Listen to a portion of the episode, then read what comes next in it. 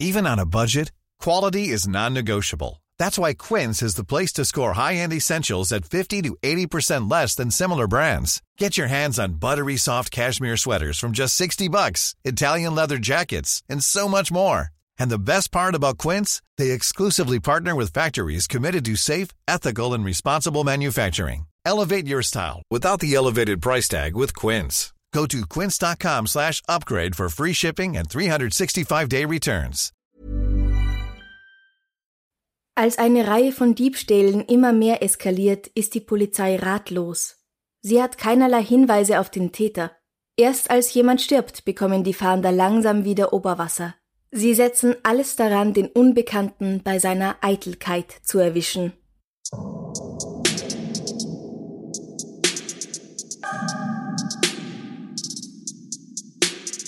Servus!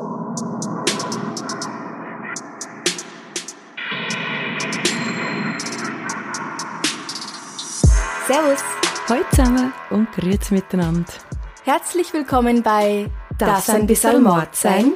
Dein Podcast zum Thema wahre Verbrechen. Mein Name ist Franziska Singer. Und ich bin Isabel Meili, Kabarettistin und Schauspielerin aus der Schweiz. Weil wir heute einen Schweizer Fall machen, habe ich gedacht, ich hole mir Unterstützung aus der Schweiz dazu. Alle, die Schweizerdeutsch sehr gern hören, haben heute eben noch ein kleines Extraschmankerl.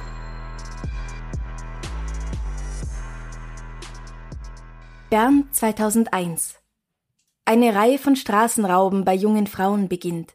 Zu Anfang werden den Frauen nur ihre Handtaschen entrissen und der Täter rennt weg. Dann nimmt die Gewaltbereitschaft des Täters zu. Er spritzt seinen Opfern Zitronenwasser in die Augen. Er eskaliert immer mehr, schlägt einer Frau mit einer Eisenstange auf den Rücken. Eine andere wird gewürgt und mit dem Kopf auf das Straßenpflaster geknallt. Dann versucht der Täter, sie auf ein Feld zu schleifen. Als sich ein Auto nähert, kann sie fliehen. Über 20 junge Frauen fallen ihm zum Opfer. Manche erhalten etwas später einen anonymen Brief von ihm, meist werden sie darin beleidigt oder verhöhnt. Doch dank dieser Briefe hat die Polizei bald ein DNA-Profil des Täters. Das Problem ist nur, er befindet sich nicht in der Datenbank. Darin sind nur Schwerverbrecher. Selbst wenn der Täter der Polizei bereits wegen kleineren Delikten bekannt wäre, in der zentralen Datenbank scheinen Kleinkriminelle nicht auf. In der Politik wird nun überlegt, ob man nicht Massen-DNA-Tests durchführen lassen soll, wie zum Beispiel im Fall Claudia Ruf aus Grevenbroich. Man entscheidet sich allerdings dagegen. Diese Überfälle auf junge Frauen ziehen sich über mehrere Monate hin. In der Nacht von 31. Juli auf 1. August 2002 nimmt die 23-jährige Astrid K. den Bus nach Hause nach Bern-Bümplitz. Als sie gegen 23.30 Uhr von der Busstation zu ihrem Haus geht, fällt ihr auf, dass sie von einem Radfahrer verfolgt wird. Astrid ist das unheimlich, sie beeilt sich, geht schneller. Doch gerade als sie vor ihrer Haustür ankommt, stürzt sich der Mann auf sie. Wieder und wieder sticht er mit einem Messer auf sie ein. Astrid berichtet von diesem Vorfall. In dem Moment konnte ich mich nicht mehr bewegen. Ich habe natürlich das Ausmaß nicht realisiert. Ich habe nicht gewusst, was für eine Verletzung ich habe. Ich habe gemerkt, dass ich gelähmt bin, dass, dass ich nicht mehr gehen kann, aber im ersten Moment habe ich eher angenommen, dass das am Schock liegt. Anwohner hören die junge Frau um Hilfe schreien und rufen die Polizei. Astrid ist lebensgefährlich verletzt. Siebenmal hat der Täter auf sie eingestochen. Weil sie den Täter gesehen hat, wird sie im Spital rund um die Uhr zu ihrer eigenen Sicherheit bewacht. Sie hat große Angst. Etwa eine Stunde später, kurz vor halb zwei Uhr morgens, findet im vier Kilometer entfernten Niederwangen ein Security-Mitarbeiter die Leiche einer jungen Frau. Ihr Name ist Natalia Slupski. Sie ist 20 Jahre alt. Die Polizei sucht nun nach Astrids Aussage nach einem etwa 180 Zentimeter großen Mann von hagerer Statur. Er soll ein auffallend bleiches Gesicht haben und zur Tatzeit eine pink-violettfarbige Regenjacke und eine schwarze Baseballmütze getragen haben. An Gesicht und Händen weist er möglicherweise Kratzspuren auf. Die Polizei weiß außerdem, alle Delikte sind in der Nähe von Straßenbahn, Bus- oder S-Bahn-Stationen passiert. Sie hat nämlich ein spezielles Verfahren verwendet, um diesem Serientäter auf die Spur zu kommen. Und das ist die Verbrechenskartierung. Was ist das, eine Verbrechenskartierung? Verbrechenskartierung oder auch Crime Mapping auf Englisch bezeichnet ein Verfahren zur geografischen Fahndung. Was früher Stecknadeln auf Landkarten waren, wird heute von einem Computerprogramm einfacher gemacht. Geoinformationssysteme wie das werden zum Beispiel auch in der Logistik oder in der Archäologie eingesetzt. Im Fall der Verbrechensbekämpfung wird erfasst, in welchen Straßen oder Gegenden Einbrüche, Raubüberfälle, Diebstähle usw. So auftreten und zu welchen Tages- oder Jahreszeiten. Bei der Analyse kann man dann herausfinden, wann und wo welche Art Verbrechen besonders häufig auftritt. Wenn man einmal genügend Daten erfasst hat, wird die Verbrechenskartierung auch präventiv genutzt.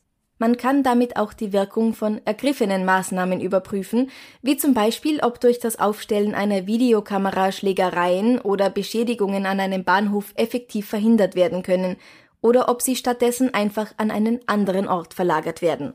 Dank einer so entstandenen Verbrechenskarte weiß die Berner Polizei, dass alle Delikte in der Nähe von Straßenbahn, Bus oder S-Bahn-Stationen passiert sind. Schon Anfang des Jahres hat die Polizei deshalb damit begonnen, den öffentlichen Verkehr stärker zu überwachen, leider erfolglos. Der Täter wird von Tat zu Tat brutaler, bis schließlich in einer Nacht erst Astrid und dann Natalia sein Messer zu spüren bekommen. Man weiß jetzt also, der unbekannte Täter ist ein junger Mann, der sich junge Frauen als Opfer nimmt.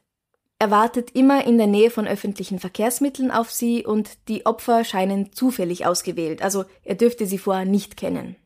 Es ist also absolut nichts Persönliches. Weil er zum Teil DNA-Spuren an den Tatorten hinterlassen hat und manchen Opfern danach Briefe schreibt, hat man seine DNA und man kennt auch seine Handschrift. Und man weiß auch, dass der Täter eskaliert. Zwar wird die Zeitspanne zwischen den einzelnen Taten immer größer, aber dafür wird er auch mit jedem Mal brutaler. Die Bevölkerung hat Angst. Frauen trauen sich abends nicht mehr allein auf die Straße, Taxis sind über Tage ausgebucht und in den Apotheken sind die Pfeffersprays ausverkauft. Jeder könnte der Täter sein, und er könnte jederzeit wieder zuschlagen. Die Polizei steht unter enormem Druck. Die Zeit drängt. Der österreichische Kriminalpsychologe Thomas Müller wird als Berater herangezogen. Bei einer Pressekonferenz zum Fall meint er, einer der möglichen und wahrscheinlichen Situationen ist, dass es hier zu einer Art internen Eskalation beim Täter gekommen ist. Da spricht einiges dafür. Und eine der Schlussfolgerungen, die wir daraus ziehen können, ist, dass dieser Mann schlussendlich jetzt ein gutes Gespräch braucht, denn er entwickelt sich ja weiter. Er hat recht. Der Täter will kommunizieren. Bald erreichen die Polizei Briefe mit persönlichen Gegenständen von Natalia Slupski sowie Zettel, auf denen die Namen von fünf verschiedenen Gemeinden nördlich von Bern stehen. Offensichtlich will der Täter die Fahnder von der Stadt weglocken, aber die fallen nicht auf diese falsche Spur herein.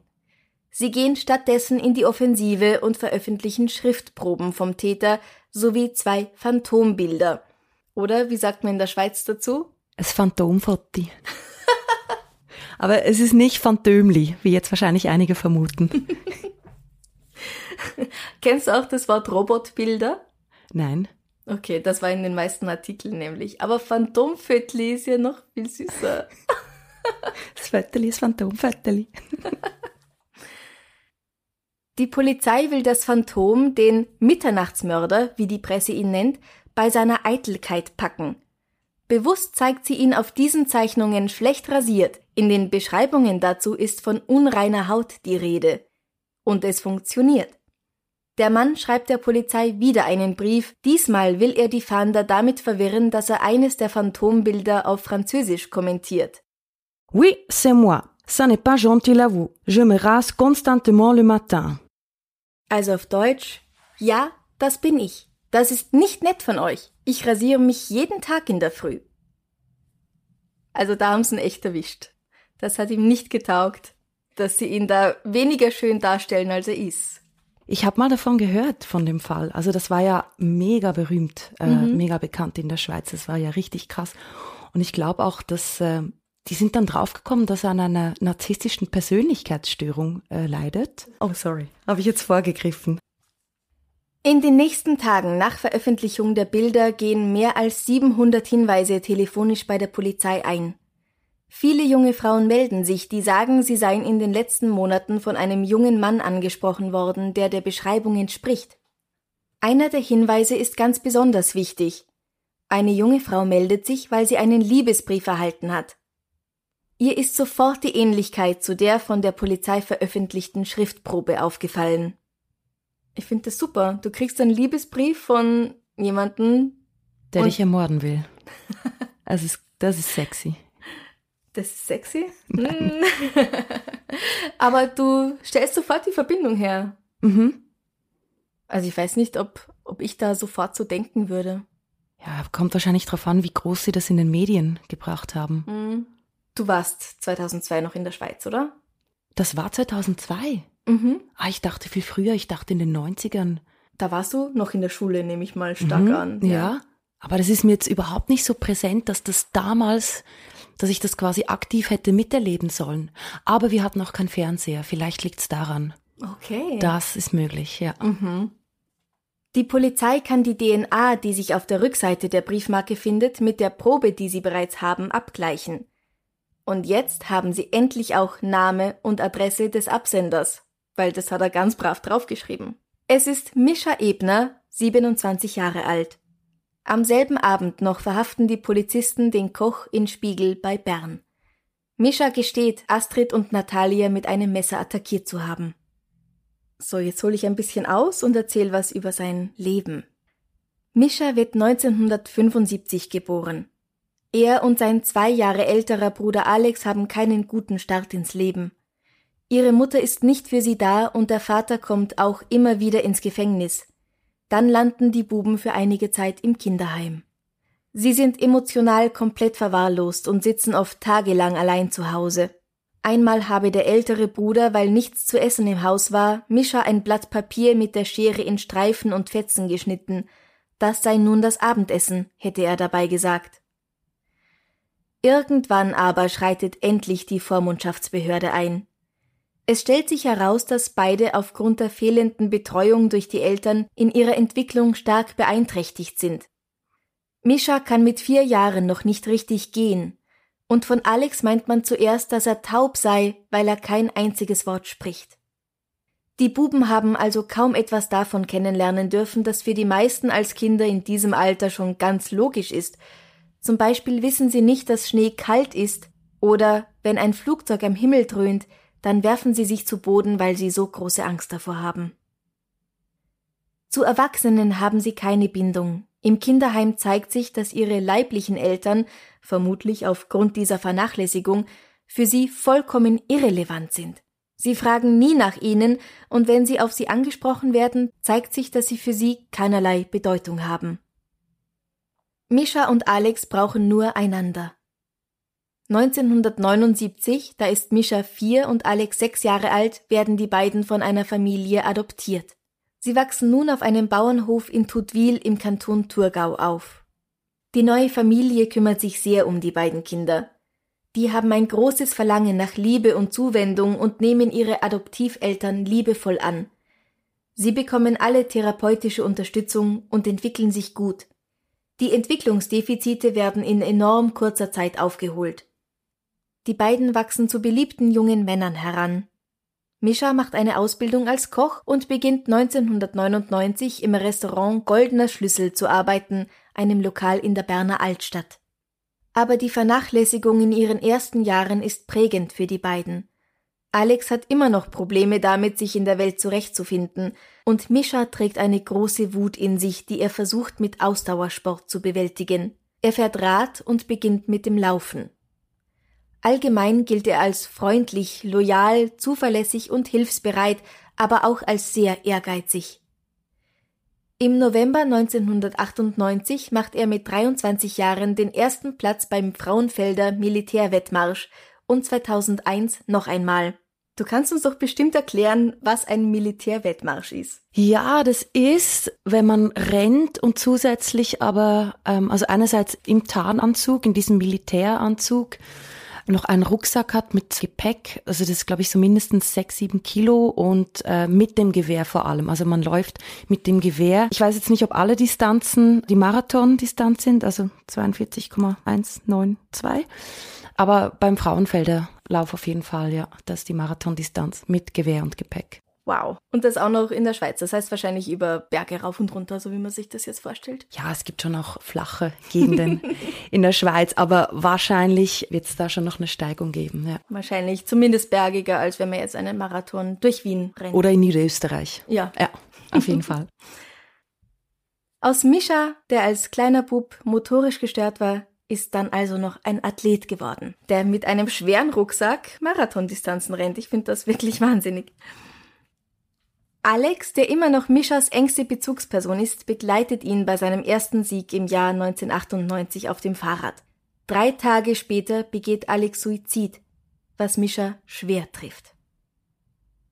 Die beiden haben ja immer noch so eine enge Verbindung, die sie mit niemand anderem aufbauen, weil sie als, als kleine Kinder in ihren ersten Jahren wirklich nur einander gehabt ja. haben. Ist dann aber auch irgendwie verständlich, dass ihn das unfassbar aus der Bahn geworfen haben muss. Ja. Obwohl Mischa seit einiger Zeit eine Freundin hat, sucht er offensiv den Kontakt zu anderen jungen Frauen. Er gibt immer wieder Kontaktanzeigen auf und spricht Frauen an, denen er beim Joggen oder sonst irgendwie auf der Straße begegnet. Manchen davon schickt er Briefe, denn er liebt es, Briefe zu schreiben. Die meisten finden das unheimlich und sie weisen ihn ab. Mischa nimmt aber jede dieser Ablehnungen sehr persönlich und entwickelt daraufhin einen Hass auf Frauen. Er spürt auch ein Verlangen, andere zu demütigen und Macht über sie auszuüben. Später wird er schreiben, er habe an sich selber so viel Gutes gesehen, er sei aber immer wieder abgewiesen worden. Da hat sich eine Verzweiflung breit gemacht, die mich Sachen machen ließ, welche ich selber nicht verstehen kann. So beginnt er eines Tages ein Messer in seine Bauchtasche zu packen und mit dem Fahrrad Frauen zu verfolgen und ihnen nachzuspionieren und ihnen Briefe zu schreiben, wie den Liebesbrief, der letztendlich zu seiner Identifikation und Verhaftung führt. Dass man ihn sechs Monate lang nicht fassen konnte, beschäftigt die Ermittler natürlich, aber es gab einfach nicht genügend Hinweise, nicht genügend Spuren, um den gut in der Gesellschaft eingegliederten Mischer, den erfolgreichen Sportler, auch nur zu verdächtigen. In einem Interview mit der neuen Zürcher Zeitung sagt ein Läuferkollege Mischers, ich dachte, das sei ein bleicher Typ, asozial, arbeitslos und von der Gesellschaft ausgegrenzt, aber sicher nicht ein fitter Sportler, der jeden Tag trainiert, oder? Aus dem Gefängnis schreibt Mischa viele Briefe an Freunde und Bekannte, in denen er sich entschuldigt und versucht, Erklärungen zu geben. Er schreibt, dass es ihm leid tut, was er getan hat, dass er es ganz schrecklich findet. Mischa spricht oft mit Anastasia Falkner, der für diesen Fall zuständigen Untersuchungsrichterin. Wegen der Fluchtgefahr trägt er bei den Einvernahmen immer Fußfesseln. Er zeigt sich gesprächig, aber stets darauf bedacht, einen guten Eindruck zu hinterlassen. In einem Interview sagt sie, er war schon geständig, aber das Geständnis war nicht wirklich das eines Täters, sondern das von jemandem, der sich selbst als Opfer sieht von der Gesellschaft und von Frauen. Wenn alle im Umfeld ihm vorher die nötige Liebe und Aufmerksamkeit geschenkt hätten und die andere Frau, der er geschrieben hat, ihm Liebe geschenkt hätte und ihn verstanden hätte, dann wäre das nie so weit gekommen. Das ist eigentlich immer im Vordergrund gestanden. Über die Taten selbst wollte er nicht sprechen. Er wollte immer nur darüber sprechen, was die anderen falsch gemacht haben, weswegen er tun musste, was er getan hat. Dabei hatte er ein super Umfeld und eine gute Beziehung, eine Familie, die ihn aufgenommen hat. Er ist ja sehr positiv aufgenommen worden. Und man hat ihm eigentlich jegliche Chance gegeben, aber das ist für ihn zu wenig gewesen. Er hat immer gemeint, er hat nicht genug bekommen. Nach den Opfern erkundigt er sich kaum. Er ist sehr ich-bezogen. Ob er je wieder freikommen wird, fragt er, Darauf kann sie ihm keine klare Antwort geben, aber sie weiß, es sieht sehr schlecht für ihn aus. In diesen Momenten sei seine Verzweiflung angesichts der Aussichtslosigkeit der Lage spürbar geworden, meint Falkner. Die Behörden wissen, dass er suizidgefährdet ist. Im Berner Untersuchungsgefängnis versucht er schon einmal, sich zu töten. Zwischenzeitlich ist er aus diesem Grund auch in einer Bewachungsstation untergebracht, und im Regionalgefängnis in Thun wird seine Zelle regelmäßig kontrolliert. Es sei aber gegen die Menschenwürde, einen Häftling 24 Stunden am Tag zu überwachen. Mischa Ebner begeht am 24. November 2002 in seiner Zelle Selbstmord. Während sein Zellenkollege schläft, erhängt er sich mit einem Leintuch. Was hinter seinen Beweggründen steckt, 29 Delikte begangen zu haben, ist unklar. Darunter sind Raubüberfälle, drei Tötungsversuche, der Mord an Natalia Slupski und ein weiterer Überfall fünf Tage danach. Seine Opfer sind immer zufällig ausgewählt, es besteht keine persönliche Beziehung zu ihnen. Er muss große Aggressionen gegen Frauen, aber auch gegen sich selbst gehegt haben. Leider kann man ihn nicht mehr dazu befragen. Es gibt keine eigentliche Diagnose, da sich die Psychiater in der Beurteilung seines Falles nicht einig waren. Das Gutachten, das im Hinblick auf den Prozess in Auftrag gegeben worden war, wurde nicht fertiggestellt. Die Akte Ebner wird geschlossen und ist für die Öffentlichkeit nicht mehr einsehbar, weil Mischa nicht rechtskräftig verurteilt werden konnte. Thomas Müller, der die Strafverfolgungsbehörden in diesem Fall als Kriminalpsychologe beraten hat, sagt in einem Interview mit der Zeitung Der Bund über die Arbeit an Fällen wie diesem wenn man nur den Einzelfall betrachtet, ist die Aufklärung oft nahezu unmöglich. Wenn Sie aber über eine großen Datenbank mit Vergleichsfällen verfügen, kommen Sie der Sache oft näher. In der Schweiz gab es in den letzten 30 Jahren vielleicht 500 Tötungsdelikte in der Kategorie Erstechen. In, sagen wir, 112 Fällen fügte der Täter dem Opfer postmortale Stichwunden zu. Vielleicht 40 der Opfer wurden nach der Tat vom Täter zugedeckt. Es gibt nicht viele Fälle, auf die alle drei Merkmale zutreffen. Wenn wir diese Vergleichsfälle finden und analysieren, gibt uns das wichtige Hinweise. Im Fall Mischa Ebner ging es nicht um ein Täterprofil, sondern wir erkannten durch die Vergleichsfälle eine Schwachstelle des Täters und konnten ihn so gezielt herausfordern. Er reagierte auf die Provokation, indem er begann, sich in Briefen mitzuteilen. Gedanken dazu? Ja, es ist mega arg. Es ist total krass, der ganze Fall. Also man hat dann doch immer so noch einen kleinen Teil, wo man sich denkt, wenn man als Kind so was Schlimmes erlebt hat und so vernachlässigt wurde, und das ist ja emotionaler Missbrauch und Gewalt des ganz schlimmen Ausmaßes, dann ist doch irgendwie früher oder später klar, dass der Täter dann selber auch nur mit Gewalt sich verständigen kann. Was aber nichts rechtfertigt, natürlich. Ja, ja, ja, es rechtfertigt nichts. Manche kommen ja auch besser damit klar, und werden dann nicht selbst zum Täter. Mhm. Aber ich kann es durchaus auch irgendwo nachvollziehen. Und er hat ja offensichtlich immer wahnsinnig viel Liebe oder Aufmerksamkeit gesucht, mhm. die er in seinen ersten Jahren nicht bekommen hat. Also es ging ihm immer um diese Aufmerksamkeit. Und ja, wir sind natürlich nur Hobbypsychologen, aber das erscheint mir durchaus als schlüssig, wenn ich in diesen ersten prägenden Jahren keine Liebe bekomme dass das sich so tief einbrennt irgendwie, dass ich danach auch immer wieder versuche, das irgendwie nachzuholen, aufzuholen. Mhm. Und vor allem glaube ich auch, dass man dann Abweisung als viel, viel stärker empfindet mhm. als ein Mensch, der behütet aufgewachsen ist und dieser Liebe und Aufmerksamkeit in einem gesunden Maß gekriegt hat. Ja, er hat sie ja dann bekommen, aber halt erst nach vier Jahren, in denen mhm. schon sehr viel nicht passiert ist. Was irgendwie interessant ist, wie unfassbar wichtig die ersten Lebensjahre sind. Mhm. Und ich glaube auch, dass man in der Psychologie oder in einer Therapie oder so geht man ja ganz, ganz oft dahin zu diesen ersten paar Lebensjahre, wo man sagt, da passiert Entscheidendes wie man sich dann später entwickelt oder eben mit Rückschlägen umgeht oder mhm. sein narzisstisches Persönlichkeitsbild, wie sehr das geprägt ist dann davon. Mhm. Glaubst du als Hobbypsychologin, wie ich ja auch eine bin, dass er Narzisst gewesen sein könnte? Wie sagt man? Narzisst? Narzisst. ähm, also ich weiß, dass ich habe mich mal mit dem Thema beschäftigt, Narzissmus und auch so narzisstische Persönlichkeitsstörung, wenn es dann richtig krass wird und wenn auch andere davon irgendwie Mitleidenschaft gezogen werden und da kam dieser Fall irgendwie ins Gespräch, also der mhm. wurde dann damit in Verbindung gebracht. Also anscheinend ist es so gewesen, dass der eine ziemlich krasse narzisstische Persönlichkeitsstörung hatte. Mhm. Und deswegen hat er dann auch, und das haben die dann anscheinend auch irgendwann gecheckt, mhm. mit diesem Täterprofil und haben dann dann dieses Foto veröffentlicht, wo sie dann gewusst haben, wenn er wirklich ein Narzisst ist, dann kann er das nicht so stehen lassen und wird darauf reagieren, was er dann tatsächlich getan hat. Mhm. Die Psychiater waren sich ja nicht einig, was jetzt genau, wo er genau einzuordnen wäre.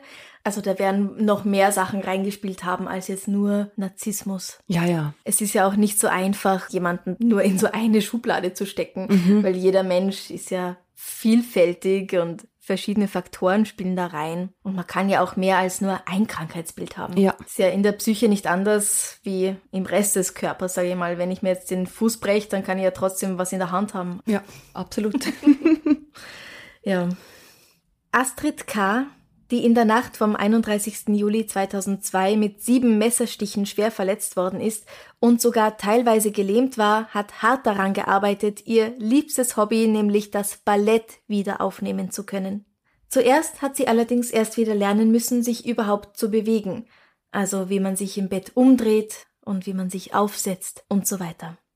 Natalia Slupski, die ihren Angriff leider nicht überlebt hat, wurde am 9. August 2002 beigesetzt. Zur Trauerfeier in der Kirche erschienen viele Menschen, Bekannte wie fremde Gesichter. Weil sie so gern gemalt hat, wurden in der Kirche einige von ihren Bildern ausgestellt. Wow. Das finde ich total schön. Ja, total. Gott, stell dir vor, wenn wir sterben und sie dann irgendwelche YouTube-Videos herzeigt. Oh Gott. Oh Gott. Ich glaube, manches kann man machen, manches kann man nicht machen. Ja, voll. So postmortem Fremdschämen. Was ich auch ganz interessant finde, ist, durch Mischas Fall inspiriert tritt 2005 ein neues DNA-Profilgesetz in der Schweiz in Kraft. Ab da dürfen auch von Kleinkriminellen DNA-Proben entnommen werden, in der Hoffnung, dadurch schneller Verbindungen zwischen Delikten verschiedener Kategorien zu finden und damit schneller einen Täter ausfindig zu machen. Ich finde, das macht durchaus Sinn, weil sich Leute, die Verbrechen begehen, ja auch weiterentwickeln und ihre Tätigkeitsbereiche sozusagen ausweiten können. Also nur weil du mit, wie es in der Schweiz wohl so schön heißt, Entreißdiebstählen beginnst, heißt es nicht, dass du nicht irgendwann auch noch was anderes machen könntest. Ja, ja. Wie jemanden ermorden. Ja. Ich habe auch mal so eine Medical Detective Folge gesehen, dass äh, tatsächlich sie ganz oft bei Vergewaltigern nachschauen, ob die zum Beispiel früher Brandstiftung begangen haben oder so. Mhm. Und da besteht ganz oft ein Zusammenhang. Also mhm. natürlich nicht jeder, der brandstiftet in der Jugend, wird zum Vergewaltiger, aber viele, die vergewaltigen, haben so quasi als Kleinkrimineller oder, also da war schon immer so eine so eine überdurchschnittliche Aggressivität und Brutalität da und da besteht mhm. tatsächlich ein Zusammenhang, laut Medical Detective. Ja, es heißt natürlich auch nicht, dass jemand, der Handtaschen klaut, dann irgendwann was Schlimmeres machen muss. Aber nur für den Fall das ist es vielleicht ganz praktisch, ja. wenn man Vergleiche anstellen kann.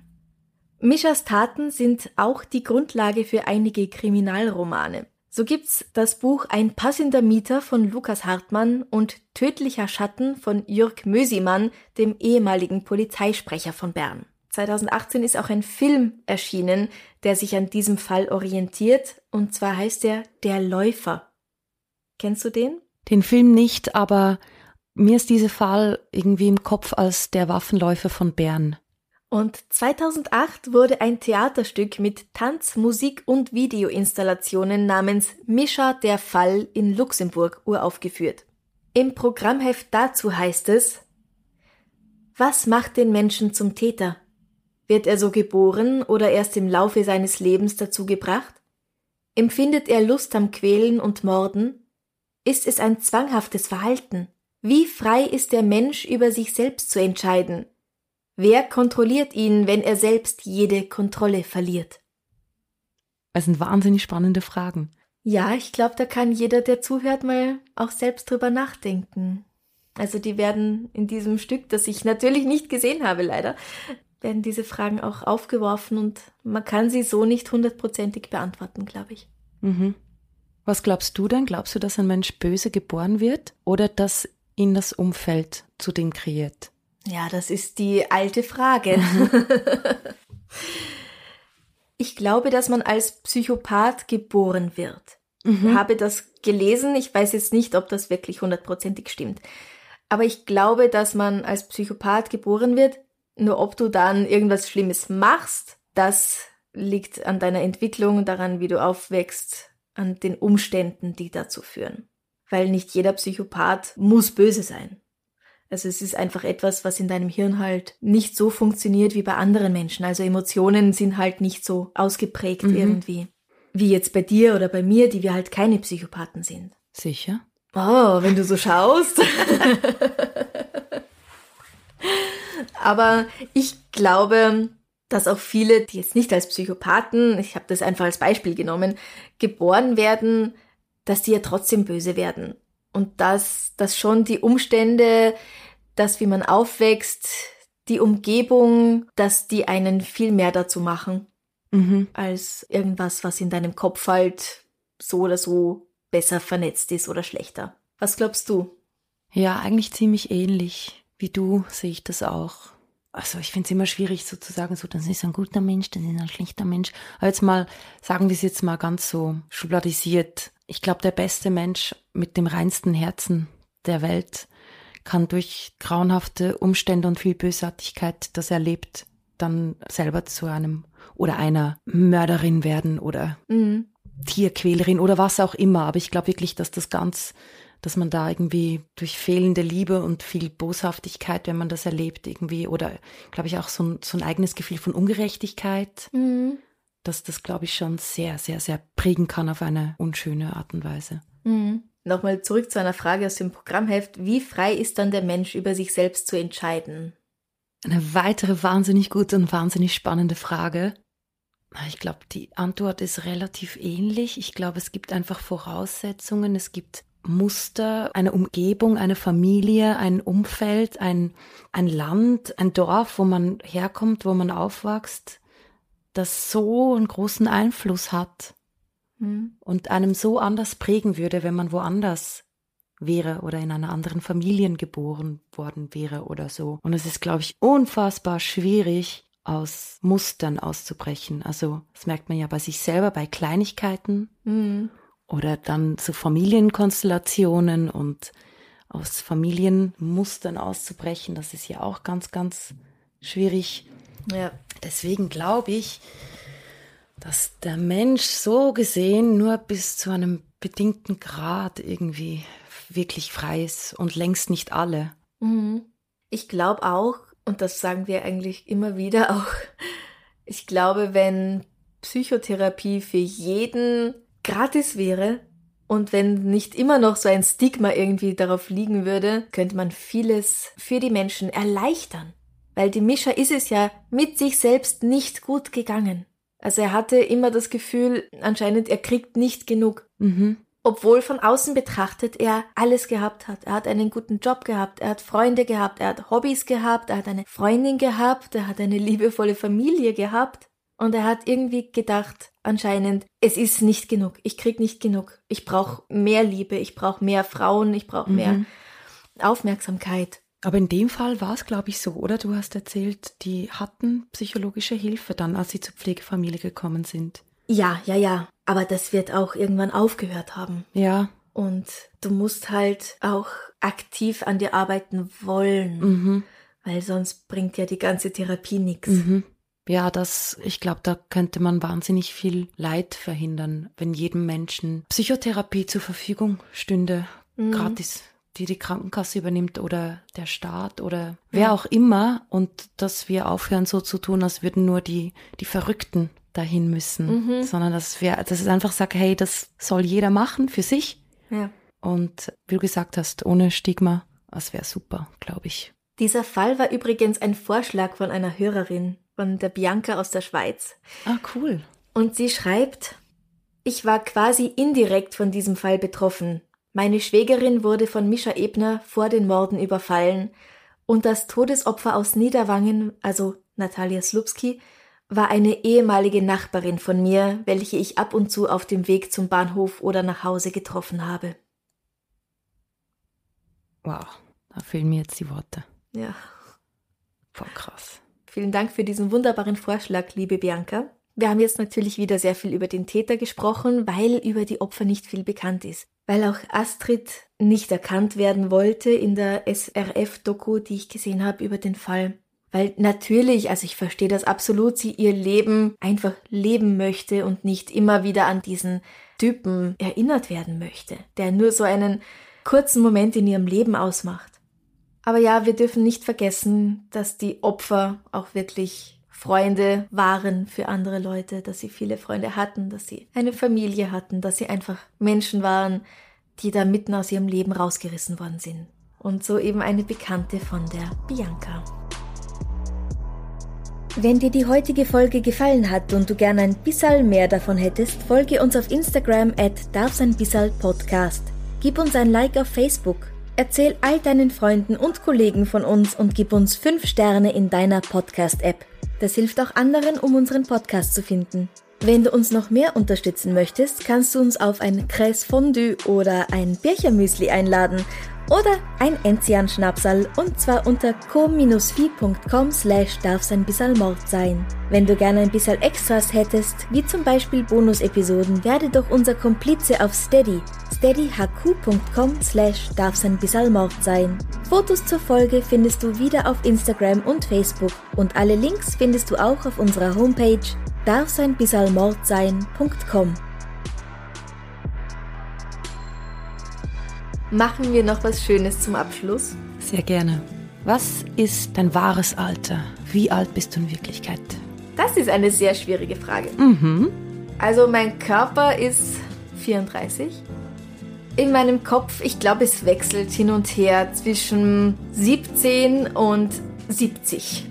Also ich bin nicht wahnsinnig spontan und wenn jemand um 21.30 Uhr mich anruft oder mir schreibt, hey, ich sitze gerade in dem Lokal, kommst noch vorbei?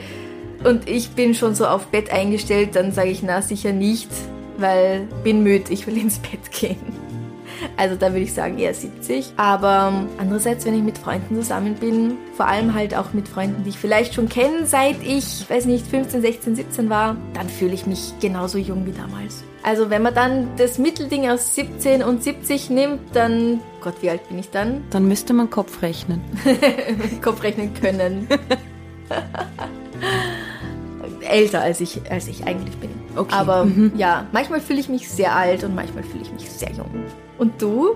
Was ist dein, dein geheimes, wirkliches Alter? Mein geheimes, wirkliches Alter. Ich glaube, ich bin, also richtig alt fühle ich mich selten. Mhm. So, also manchmal habe ich so einen Anflug von, boah, ich bin zu alt für den Scheiß. ähm, aber das auch schon, äh, den hatte ich auch schon mit 28, wo ich mir teilweise gedacht habe, na, das, das mache ich nicht mehr, ich bin zu alt für den Scheiß. Aber sonst glaube ich schon, also ich, hab, ich bin oft mal zwölf. Ich habe teilweise so eine Begeisterungsfähigkeit für so kleine Kleinigkeiten oder wo ich mich frage, so Alter, mit 33 kannst du nicht, dich noch so drüber freuen. Eh schön, aber auch, äh, werd mal erwachsen, Alter. Ja, ich glaube insgesamt ein bisschen jünger als ich bin. Also ich bin 33, also mein Geburts, Geburts, Geburts, Geburts, Geburtsjahr, Geburtsdings halt, ja. das, was im Pass steht. Mhm. Aber sonst, ja, vielleicht so 27. Also gar nicht so weit weg. Gar nicht so weit weg, mhm. ja. Aber so, dass ich wirklich das Gefühl habe, boah, ich fühle mich wahnsinnig alt, das eigentlich relativ selten. Mhm. Also hast du auch mehr das Gefühl, es wechselt oder bist du mehr so konstante 27? Na, manchmal wechselt es schon, aber also selbst wenn es die Situation, die du beschrieben hast, irgendwie noch spontan rausgehen und also einfach, wenn ich mal im Pyjama bin und mhm. wenn nicht Netflix mal an ist, dann gibt es nichts mehr, was mich da irgendwie davon losbringen könnte. Aber ich glaube, das hat nicht mal was mit dem Alter zu tun, sondern mit meiner extremen Faulheit einfach. Und es ist dann halt so geil. Es ist dann nirgends geiler als im Bett, im Pyjama, ja. beim Netflixen. Ja, vielleicht wollen unsere geschätzten Zuhörer uns ja auch wissen lassen, wie alt ihr wirklich seid und wie alt ihr Zwinker Zwinker wirklich seid. ich werde diese Frage wie immer am Sonntag dann auf Instagram und Facebook posten und freue mich über eure Antworten. Und übrigens, hey, wow, Isabel, du bist der erste Gast, der jetzt nach diesem ganzen Corona-Lockdown wieder bei mir in meinem kleinen Studio hier sitzt. Und es ist so schön. Und ich freue mich wahnsinnig, dass du die Zeit gefunden hast, vorbeizukommen. Danke für die Einladung. Wie sagt man in der Schweiz? Wir sagen äh, Ciao zusammen oder Ade miteinander. mhm. ähm, auf Wiederschauen. Und jetzt in dem Fall, weil wir ja hören, wäre es dann auf Wiederlosen. Losen ist hören. Ich lasse dazu, ich höre dir zu, auf Wiederlosen. Auf Wiederlosen. Auf Wiederlosen. Und ich habe, äh, weil Bümplitz noch gefallen ja. ist, das Städtchen oder Dörfchen in der Nähe von Bern. Mhm. Da habe ich noch einen wunderschönen Musiktipp und zwar die Venus von Bümplitz von Badent Ochsner auch auf Schweizerdeutsch gesungen. Und es ist ein sehr, sehr schönes Lied und äh, da geht es um die Venus, diese wunderschöne Frau aus Bümplitz. Sehr gut. Ich habe kein Wort verstanden. Du wirst es mir dann einfach schriftlich geben und ich kann das dann in die Stories posten. Gerne. Kannst du noch mal sagen, wie es heißt? Die Venus von Bümplitz von Patent Ochsner. Alles klar, oder? Wunderbar. Bianca wird es erkennen. Super. Dann auf Wiederlose und Bussi Baba.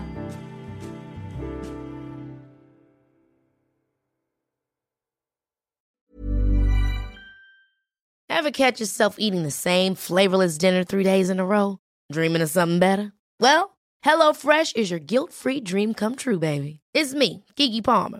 Let's wake up those taste buds with hot, juicy pecan-crusted chicken or garlic butter shrimp scampi. Mm. Hello Fresh. Stop dreaming of all the delicious possibilities and dig in at HelloFresh.com. Let's get this dinner party started.